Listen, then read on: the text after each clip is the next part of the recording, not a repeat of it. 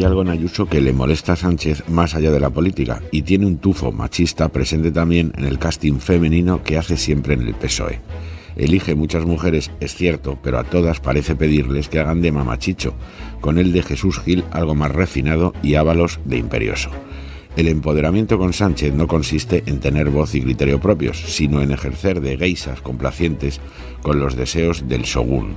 Solo así puede llegar a ministra la colección de mises que cacarean discursos al dictado, llenos siempre de referencias laudatorias al jefe y de inconexas apelaciones a los hits del momento. Escuchar a Isabel Rodríguez, Diana Morán o Pilar Alegría sus cánticos contra la descarbonización, la transparencia, la igualdad o la paz en el mundo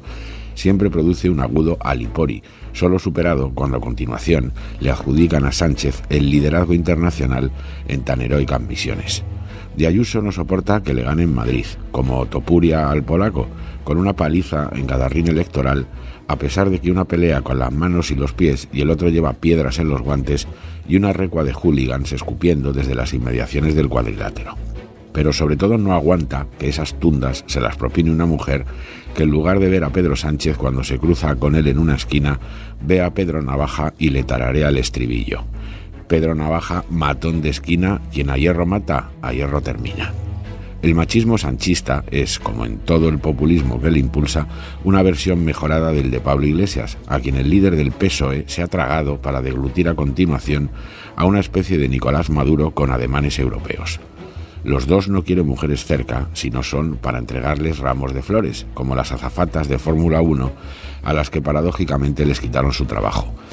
Sánchez cosifica a la mujer como nadie, con una selección de personal en la que valora más cómo combinan con él mismo que cómo sintonizan con la calle los problemas, las necesidades y las funciones de sus cargos. Son el florero de su despacho y como todas las flores, llega con que huelan bien y pongan una nota de color en la estancia. Tal vez por eso odia Ayuso, que tiene en el meñique más empoderamiento de ese que toda la conseja de ministras junta. La única que se le reveló un poco, más por ambición que por capacidad, fue Adriana Lastra y acabó relegada a organizar el concurso de Miss Asturias. Ahora quiere el icono, bautizado así por otra sumisa chillona en los Goya, comparar a Ayuso con Ábalos y las mascarillas de su hermano con las de Armengol, Illa, Marlasca y toda la banda de coldos que alimentaron el cártel de Medellín de la pandemia. Pero una vez más le ha salido el tiro por la culata. Puestos a hablar de familiares, todo el mundo ha girado la vista hacia Begoña Gómez, incapaz de explicar cómo es posible que su patrocinador personal consiguiera, poco después de tratarla cuerpo de reina, un cheque de más de 600 millones extendido por su marido, con fondos públicos obtenidos con la legalizada confiscación del esfuerzo de autónomos, pymes, comerciantes y trabajadores por cuenta ajena. A Sánchez le gustaría que Ayuso fuera en Maozores en alguna película de Pajares y Esteso, pero le ha salido Rita Hayward en Gilda y no para de llevarse bofetadas.